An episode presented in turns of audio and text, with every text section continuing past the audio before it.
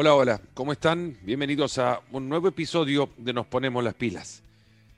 Distinto porque se graba este episodio horas después de conocer del fallecimiento de Diego Armando Maradona, con 60 años, falleció en Buenos Aires, víctima de un paro cardiorrespiratorio, quien deja esta tierra como uno de los mejores futbolistas que haya practicado ese deporte, el más popular de todo el planeta, y empieza a vivir a partir de la condición de leyenda que construyó incluso en vida.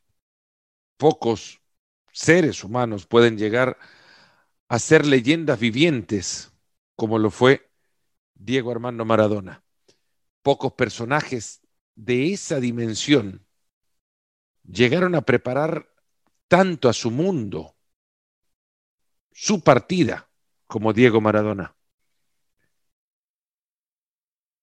Maradona hace 20 años en Punta del Este, en un, una tormenta de excesos, estuvo al borde del abismo infinito, estuvo a punto de con 40 años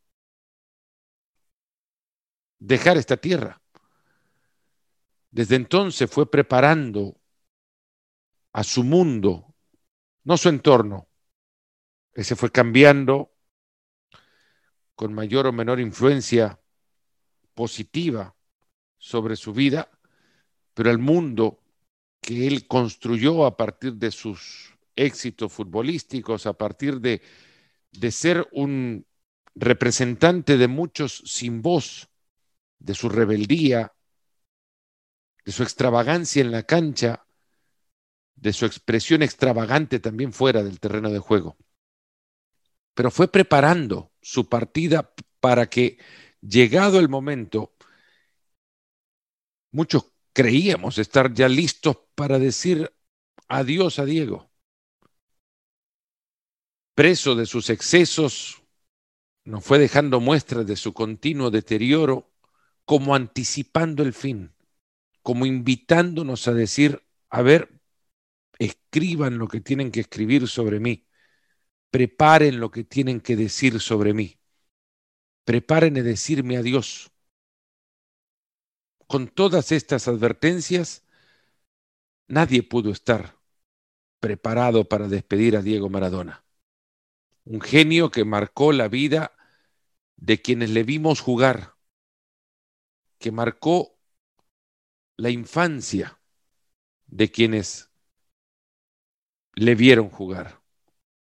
Ese que gambeteó a cuanto rival enfrentó, como dijo, y en algunas ocasiones repasaremos seguro frases de la maravillosa descripción biográfica en un relato de gol de Víctor Hugo Morales en aquel segundo gol a Inglaterra en los cuartos de final de México 1986, ese que dejó desparramado a tanto inglés, ese que gambeteó, dribló a quien se le enfrentó en el camino, siempre que no llegara con una patada, como sucedió también en México cuando enfrentó a Corea.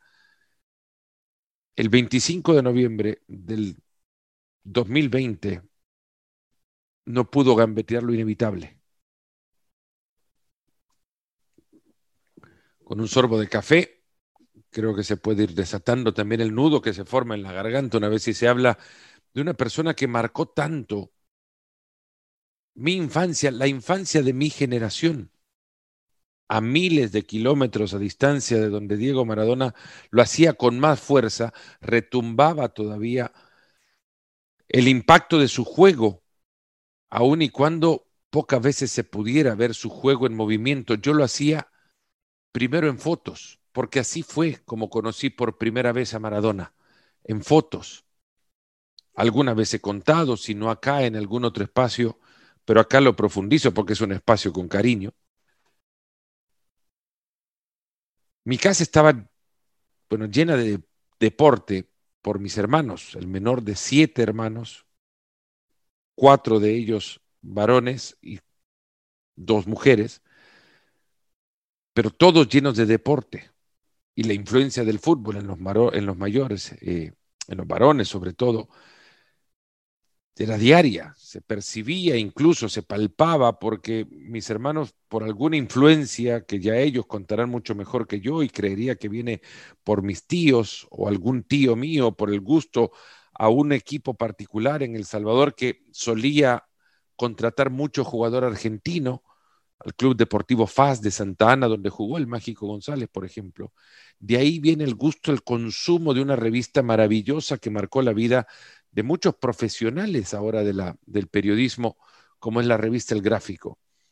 En, algún, en alguna edición del gráfico vi por primera vez a Maradona, no sé en cuál, ahora la memoria me llevará a creer que ha sido en la que debutó y seguramente puedo contar una historia de cuando vi esa fotografía con, con Maradona debutando eh, con la camiseta de Argentinos Juniors ante Talleres con apenas 16 años de edad. Esa fotografía la habré visto años después, pero también pudo ser la primera porque llegaban todos los gráficos a casa. Y era la revista con la que veía fútbol, entendía del juego sin ver mucho fútbol por tele, porque tampoco recibíamos muchas señales de partidos eh, de en televisión en aquellos años. Imagínense, finales de los años 70. Diego no se movía en esas fotos, pero hablaban de su magia y parecía salirse de la revista ese juvenil de Argentinos Juniors que se ilusionaba con estar en el Mundial del 78 y lo veía primero debutando contra Hungría en la selección argentina, desde las fotos, nada más, solo fotos. Pero algo hacía que esa foto me contara una historia de lo que antes había pasado y los textos describían lo que después del clic del fotógrafo llegaba a suceder en esa cancha. Lejos estaba yo, obviamente, de dimensionar lo que era el talento argentino, porque lejos estaba de dimensionar lo que era el fútbol en sí, si apenas y, y lo veía en alguna que otra imagen. El fútbol, a Maradona solo en fotos. Pero ya me identificaba un poco con el sueño de Diego Maradona. Y que Menotti lo dejara fuera de la lista del Mundial del 78 en el episodio, la revista, la edición del gráfico donde aparecen los 22 elegidos por, por Menotti, cada uno con su fotografía en una doble portada, y no aparecía Maradona, fue, creería en aquel entonces, desilusionante. Por lo menos para un ingenuo niño que a miles de kilómetros veía como otro niño ya un poco mayor, Maradona, no podía jugar entre los grandes. Un año ya más tarde, en el 79, condujo a la selección de chicos de su edad, con los que les correspondía estar a un título mundial. Juvenil, claro, 1979 en el Mundial de Juvenil de Japón. Y ahí parecía todo ordenarse. Un, un joven jugando con jóvenes. Pero Maradona ya era mucho más Maradona ya aparecía mucho más allá del, sorprendente y fulgurante eh, aterrizaje en el escenario del fútbol en la Argentina, ya era un Maradona un poco más global. El fútbol sabía que en la Argentina estaba este chico que deslumbraba con la pelota. Boca lo puso en otra dimensión. Ya Boca lo llevó a giras, por ejemplo. Y recuerdo a mis hermanos viajar eh, en una época de conflicto civil en, en, mi país, de una guerra civil que apenas estallaba, viajar en auto por, por carreteras en el país mismo ya era complejo y hacerlo a otro país y tener que trasladarse un grupo de jóvenes a otro país ya era preocupante. Bueno, lo, lo, hacían en automóvil hasta Guatemala, frontera con El Salvador, un trayecto que ahora puede tomar tres horas, antes era un poco más, sino bastante más, y las comunicaciones pírricas de entonces obviamente llevaban a, nada, creo, a que mis padres rezaran hasta que recibían la llamada de la llegada de mis hermanos a, a la capital de Guatemala para verle jugar con la camiseta de boca. Y luego yo ansioso esperar su vuelta, la de mis hermanos, para que me contaran historias de cómo lo habían visto, de cómo era de cuánto medía. si sacaron fotos con él y luego esperar si las fotos al revelarse salían bien o no. Y que me contaran más y que me dijeran de qué color era la camiseta que llevaba y cómo era la camiseta en el campo y, y cuán rápido era y se mueve de verdad como dicen en la revista. Y tiene esa plasticidad con la que Juvenal lo describía, pero con una elegancia literaria maravillosa, todo para conocerlo de lejos. A ese jugador que pasaría a dominar una era y con esto ya a colocarse en el sitial de los mejores de la historia. Este deporte, y un paréntesis, porque mucho también se ha cuestionado, alguna vez dije que, Cristiano Ronaldo, y lo traigo acá nada más para explicar el por qué de, de lo que he dicho, que no, no está en, entre los mejores de la historia, porque para mí la historia del fútbol es muy grande y dividida en eras, dominada por jugadores que controlaron esas eras y en consecuencia en la reunión de los grandes para mí están los jerarcas de sus épocas. Y es seguramente debatible si Cristiano es jerarca de su época cuando en su época vivió Messi. Por eso, vuelto o volvemos al, al tema que nos trae en este episodio, Maradona comparte ese sitial con muchos otros. Para mí, Di Stefano, Pelé, Cruyff y Messi. Pero ahí está. En cualquier lugar de la mesa en la que quieran colocar a estos grandes, Maradona ahí está. A la cabecera si quieren, pero en la mesa sí con pocas sillas, en la mesa de los mejores de la historia. Un jugador admirado por los mejores. Cuando Maradona se fue a despedir del fútbol después de aquel susto del 2000 y que en la bombonera invita a, grandes amigos que le dejó el, fútbol, eh, tuve la posibilidad de regresar a Estados Unidos, venía a relatar un partido de fútbol americano y, regresaba de la bombonera donde estuve además, había estado en el hotel con los jugadores que participaron en aquel partido, Stoichkov, Chiro Ferrara, eh, una gran cantidad de jugadores. Eh, ahora no los recuerdo a todos, pero bueno, sabrán ustedes quiénes estuvieron en esa despedida de, de Maradona y a la vuelta, en el mismo avión, volaba con Cristo Stoichkov y, un jugador admirado, claro, un jugador que además de los mejores de, en su momento, campeón de goleo en una Copa del Mundo. Eh, escuchar a Stoichkov, admirar a Maradona, era entender que los más grandes tenían por encima suyo la admiración a uno más grande que ellos ese día del, de Maradona admitió haber cometido errores, pero que, que el fútbol nunca le quiso hacer daño. El del día de la pelota no se mancha. Con sus errores, Maradona fue el fútbol. Le dio al fútbol quizás la mejor actuación de un futbolista en el escenario más importante del fútbol, en un mundial, en un mundial de los grandes. Ya lo había hecho con los jóvenes. En México 86 se conoció al mejor Maradona con la camiseta de la selección argentina. El mejor futbolista que haya jugado un mundial. El mejor mundial de un futbolista. Con todas sus luces. Crisol maravilloso del, jugador que arropado por mucho talento explotó. Que cada partido parecía ser mejor que el anterior, que en cada partido se vivía a un Maradona mejor que el Maradona que antes había jugado. Les contaba de la guerra civil en El Salvador, pues bueno, un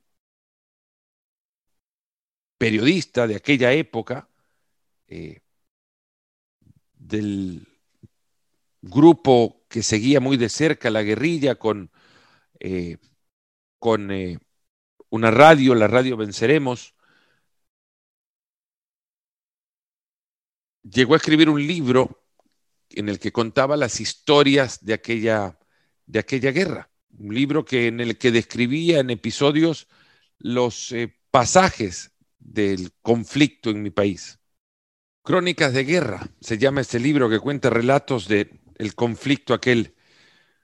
Pues en uno de los capítulos cuenta que en medio de una cruenta batalla que duraba días, entre los días de las batallas en las que trataban de eludir las fuerzas armadas que les perseguían, eh, Galeas escribe en este libro que había días en los que la intensidad del conflicto se reducía, que era menor que el día anterior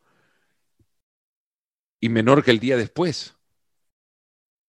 Haciendo cuentas, llegó a realizar que la intensidad reducía por el efecto Maradona. Sí, que las Fuerzas Armadas también le gustaba el fútbol.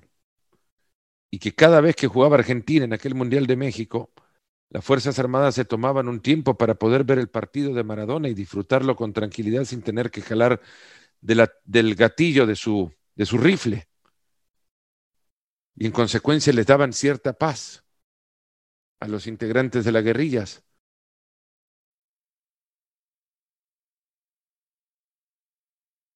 Conocedores de esto, fueron a buscar un viejo televisor, los de la guerrilla, y cuando se dieron cuenta que había un partido semifinal y que, bueno, visto lo que antes se había visto, la intensidad del conflicto se reduciría en aquella batalla, pues lo prendieron para ver la semifinal de Argentina contra Bélgica. Hinchaban por Argentina porque sabían que eso significaba otro día más de un conflicto de menor intensidad. Y Argentina llegó a la final y tuvieron ese día. El efecto Maradona, sí, conocido así en distintas partes del mundo. Amigos que te cuentan que en algún momento quedaron perdidos en alguna frontera africana y sin otro idioma más que el fútbol para unir a un guardia fronterizo y a un argentino que viajaba que solamente tenía Maradona como punto en común con aquel guardia y con, con ello la frontera se podía superar, se podía pasar o cruzar. El Napoli después de esto recibió a Maradona como nunca nadie un equipo ha recibido a un jugador de fútbol. Llegaron juntos a lugares a donde no creían que iban a poder llegar. Diego los llevó ahí.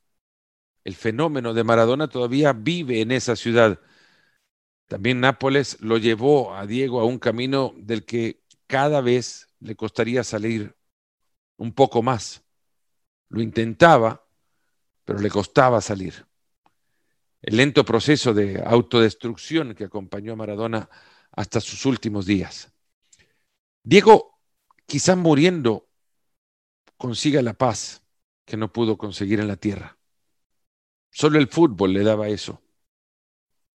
Solo el fútbol lo hacía vivir más que la vida misma.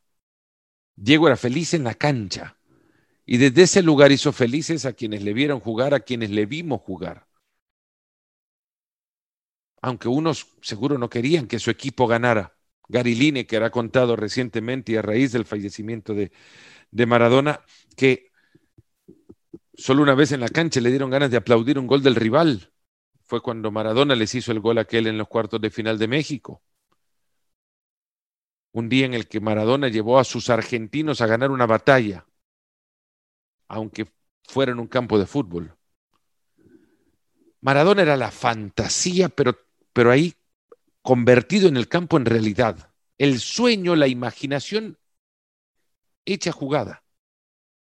Fue el imposible en un jugador que no llegó a conocer imposibles. Uno imaginaba una jugada Maradona la podía hacer. Y pocos jugadores, Messi quizás después de él, han logrado hacer lo que Maradona en el campo. Pero Maradona tenía ese pecho que lo inflaba dentro de la cancha y era capaz de poner su rostro enfrente de los once que le acompañaban para volcarse en contra de todo un estadio. Todo eso lo hizo ser Maradona. Y para Diego, ser Maradona era casi una prisión. Un jugador que por ser de los mejores de la historia no pudo ser persona plena, completa. Ser Maradona para Maradona era casi inhumano. puede ser una excusa, pero habrá encontrado escape en aquello que le fue consumiendo. Y se escapaba de eso para volver al fútbol, porque cada vez que, que Maradona volvía bien, estaba cerca del fútbol. Quizás era estar bien para poder estar en el juego. Recuerdo cuando para ESPN llegó a comentar la final de la Champions League del 2005 en Estambul. No tenía ninguna asignación profesional yo en ese momento durante el partido. Así que me dediqué a escucharle. Tenía que conducir Sport Center después del, del, del jugado aquel partido pero durante la transmisión me dediqué a escucharle y a tratar de tomar nota de cada uno de sus apuntes, o de sus, sí, de sus apuntes en el partido, porque estaba bien. Maradona era Diego. Eras, eran esas sus alegrías, volver al fútbol. Estuvo bien cuando volvió para Sudáfrica 2010 como entrenador. Quizás no habría tomado las mejores decisiones, pero estaba bien, era alegre en distintas etapas sus vueltas solo fueron un amago de vivir. En esas vueltas me lo crucé por primera vez en un restaurante en el barrio porteño de Las Cañitas. Ya era tarde, eran mis amigos y yo, el, el Chara estaba ahí eh, con una sensación de que ya la noche estaba terminando. Eh, sabíamos que en cualquier momento se venía el postre, con, con el Chare y Leito, pedimos postre, y en el momento que llegaba el postre llegó Maradona, acompañado de un grupo de amigos. Algunos ya los conocían a quienes estaban conmigo en la mesa y les saludaron. Pero nada, el postre no podía dar lugar a más comida, ¿no? Pues sí, pedimos un poco más para tener una excusa de tener más tiempo para disfrutar de Maradona al lado nuestro. Nada, lo dejas hablar y escuchás, ¿no? Escuchás todo lo que dice Maradona y empezás a tratar de absorber. Estaba bien, éramos pocos, ¿no? Y llegó Diego. Bueno, todo el, restaurante se volcó a él. No quedaban muchas mesas, insisto, pero el restaurante al servicio de Maradona.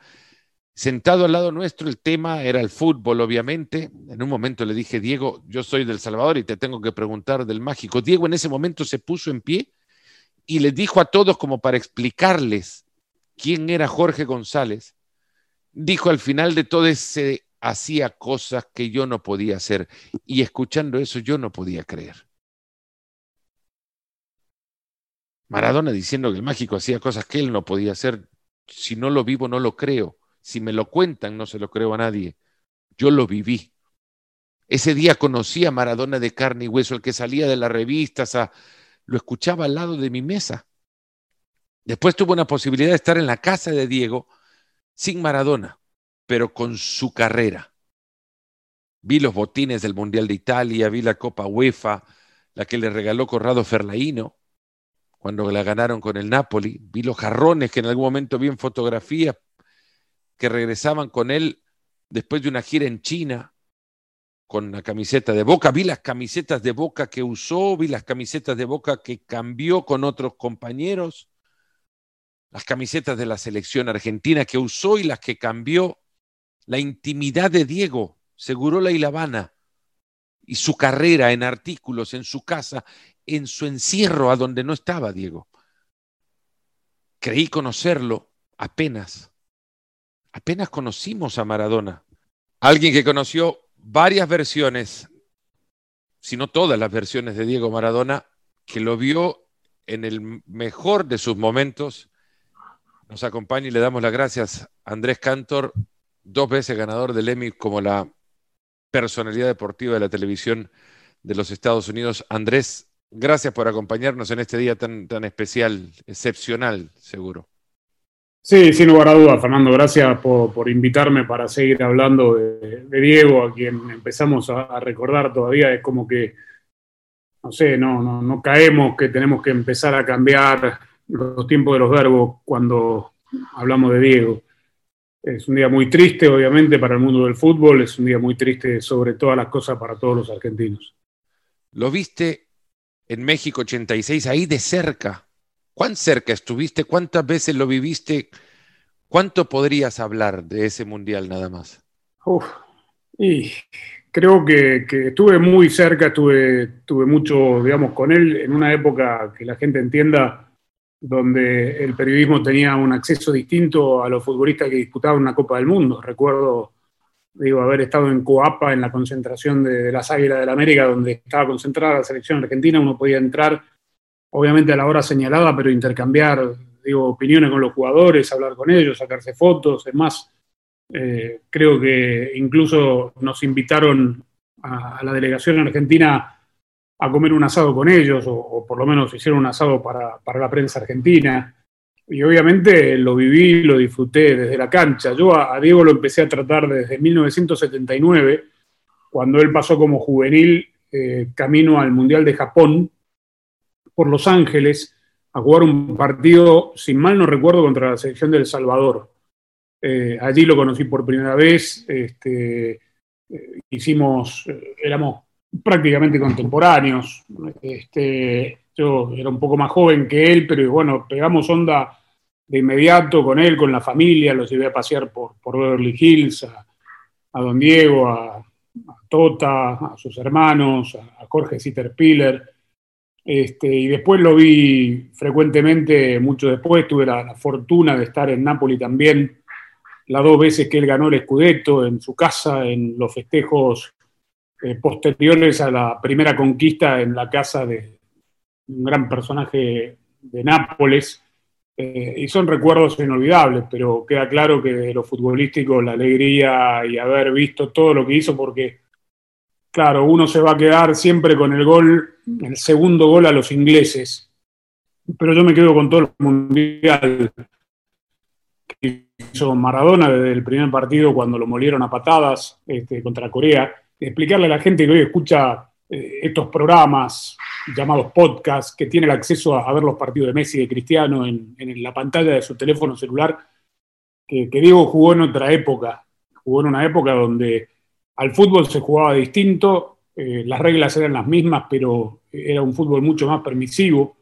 Eh, no hace falta más que buscar en YouTube el partido de Argentina-Italia en el 82 para ver cómo lo marcó Claudio Gentilo, el de la eliminatoria a México, cómo lo marcó el peruano Reina y lo que le pegaban a Diego. Y otra cosa que, me parece también eh, tiene que ver con su grandeza futbolística, y ayer lo decía muy bien Gary Lineker en, su programa de televisión en Inglaterra, el estado de los terrenos de juego en que jugaba Maradona, o que todos jugaban en esa época.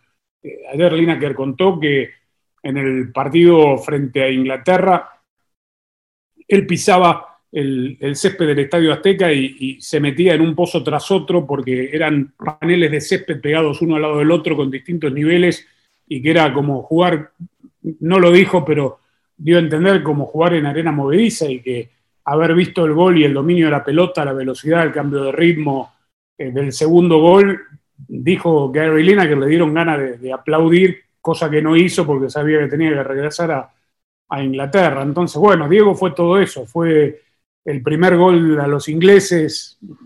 Claro que hoy, con la mirada retrospectiva, no podemos justificar la trampa, pero eh, quien no creo que no puedo encontrar un argentino que no haya disfrutado tanto del primero como del segundo. Obviamente, por, por, la belleza plástica y por haber sido el mejor gol de la historia, el segundo quedará en la memoria de todos, pero eh, también contextualizando el momento que vivía el país, eh, el partido contra Inglaterra y el, primer gol con la mano, repito, sin justificar la trampa, también es parte del anecdotario y de los recuerdos de todos los argentinos.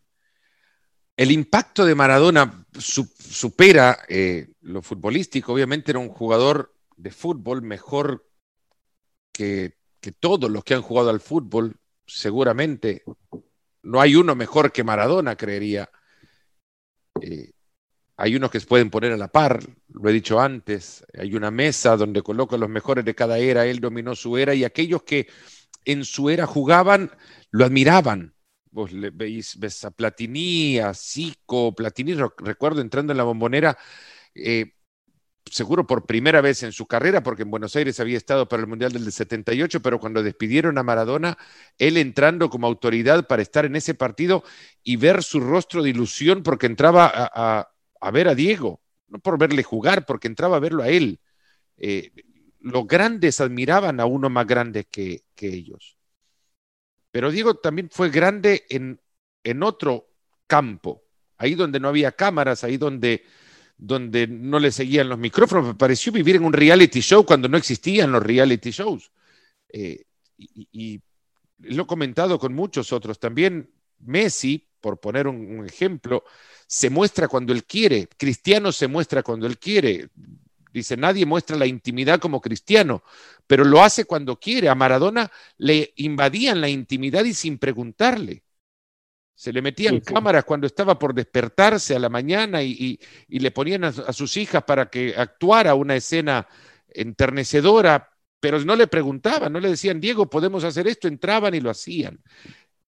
Cuando no había todo eso, no hay una persona que hable mal de Diego. No, no, no. digo, yo eh, te hablo de mi experiencia de de las distintas veces que conviví con él, que estuve cerca de él, eh, que fueron bastantes, no, no, no, no muchas, pero digo, suficientes como para empezar a, conocer a, la persona más que al futbolista y al personaje. Diego era un tipo extremadamente generoso, extremadamente generoso. Fue un tipo siempre de bien.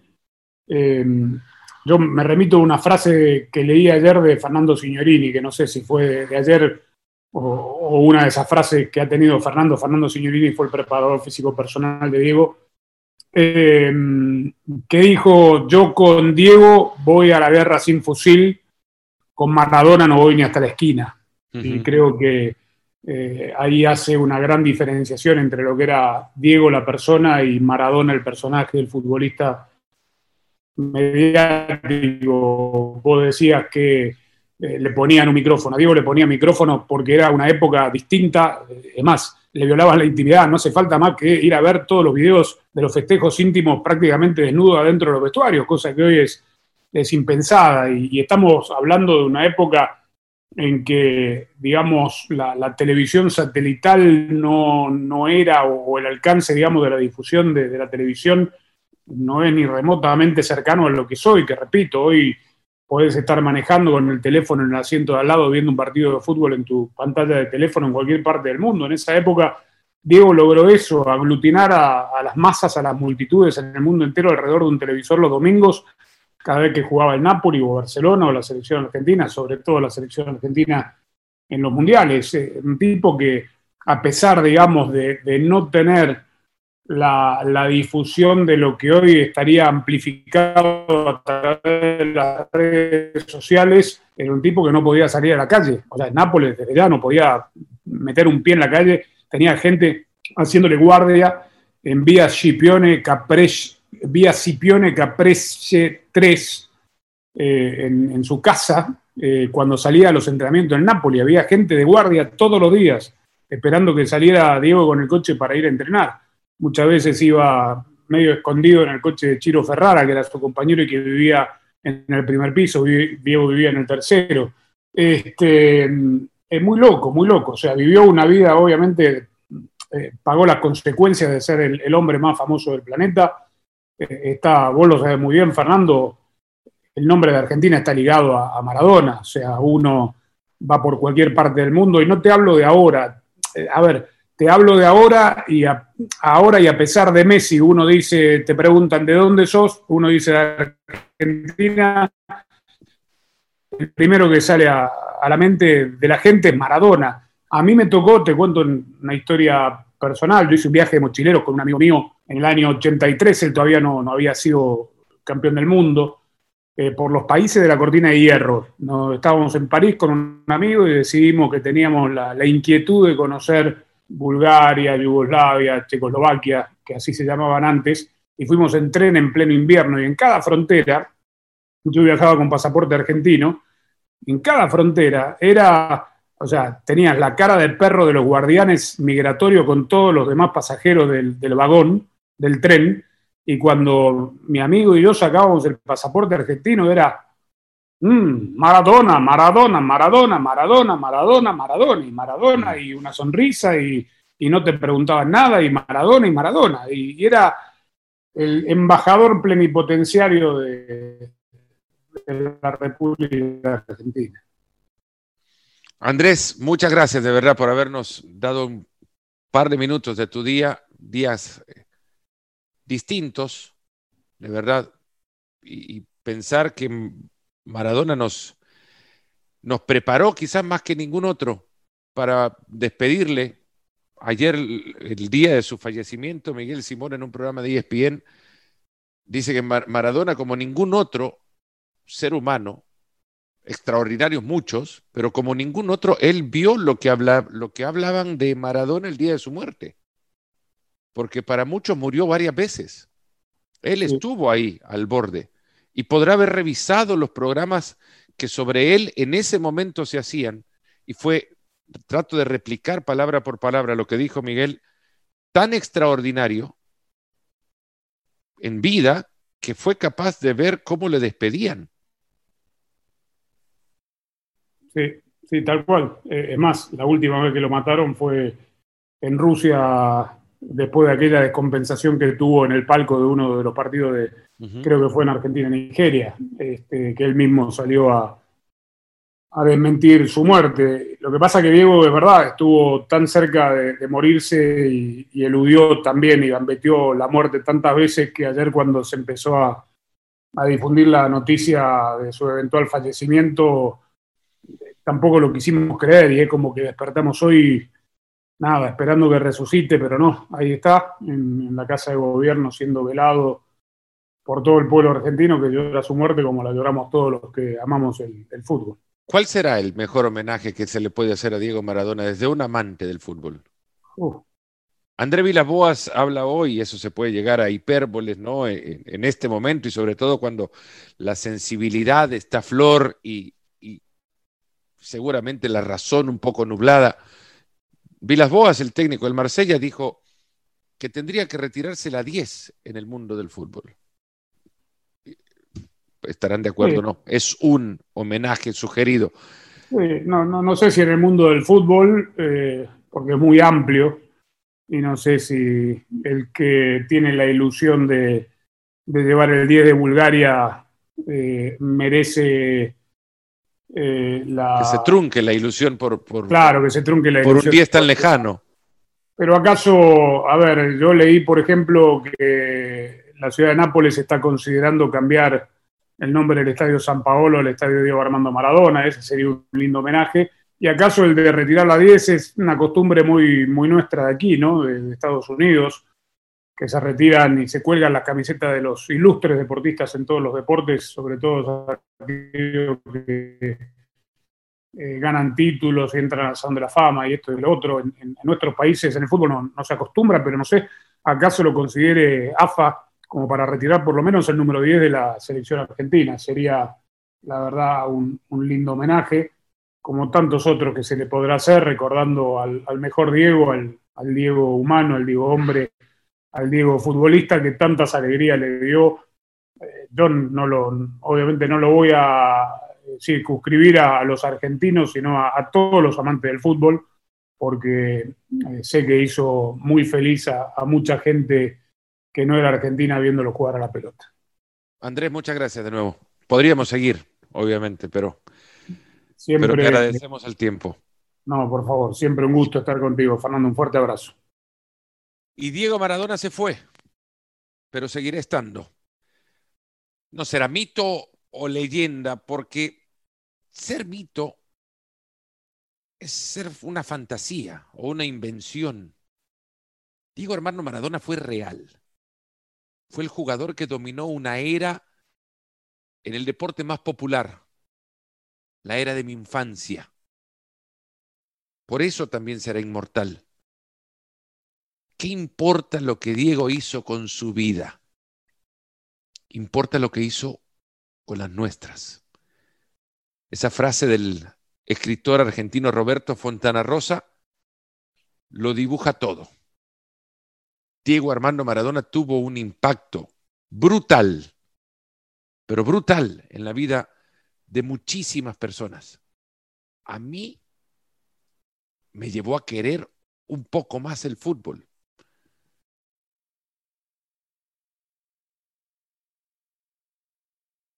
Con Diego Maradona sí se va, como me lo dijo mi amigo Patricio, que llegó a jugar incluso en el mismo torneo Evita en el que Diego Maradona surgía con los cebollitas.